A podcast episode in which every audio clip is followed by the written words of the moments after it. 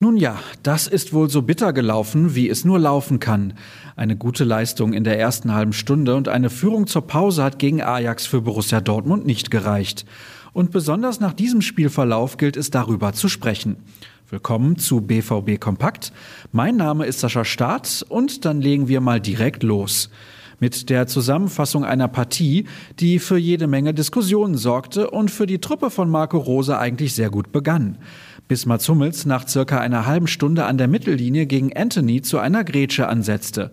Schiedsrichter Michael Oliver zog sofort die rote Karte, der Videoassistent revidierte seine Entscheidung nicht. Fortan musste der BVB also in Unterzahl agieren, in der 37. Minute dann zumindest mit einem Treffer Vorsprung. Marco Reus verwandelte einen Elfmeter, der nach einem Foul an Jude Bellingham gepfiffen, aber erst nach dem Videobeweis erkannt wurde. Mit zunehmender Spieldauer schwanden dann immer mehr die Kräfte, was Ajax eiskalt ausnutzte.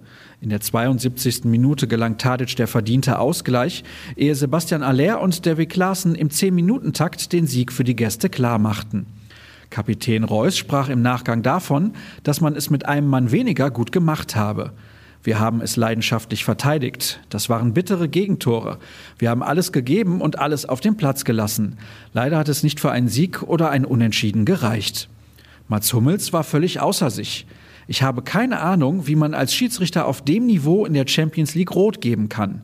Er weiß, glaube ich, dass er das Spiel heute entschieden hat. Die Schauspielerei meines Gegenspielers sollte man auch nicht außer Acht lassen. Das war grob unsportlich. Dann nimmt er nochmal Tempo auf und windet sich. Das ist eine Farce. Anthony selbst hat noch zu mir gesagt, dass es keine rote Karte war. Abseits des Sportlichen sorgten die Fans der Niederländer bereits Stunden vor dem Anpfiff für jede Menge Aufsehen, aber im positiven Sinne. Einige tausend Anhänger hatten sich im Zentrum der Stadt versammelt und sich gemeinsam auf den Weg ins Stadion gemacht.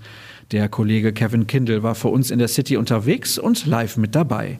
Ihr wollt die Bilder nochmal sehen? Gar kein Problem. Die stehen online für euch bereit.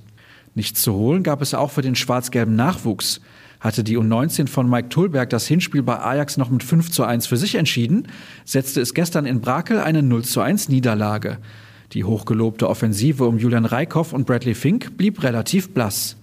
Dadurch wurde der vorzeitige Sprung ins Achtelfinale leider verpasst. Als Tabellenführer stehen die Chancen nach vier von sechs Begegnungen aber immer noch sehr gut.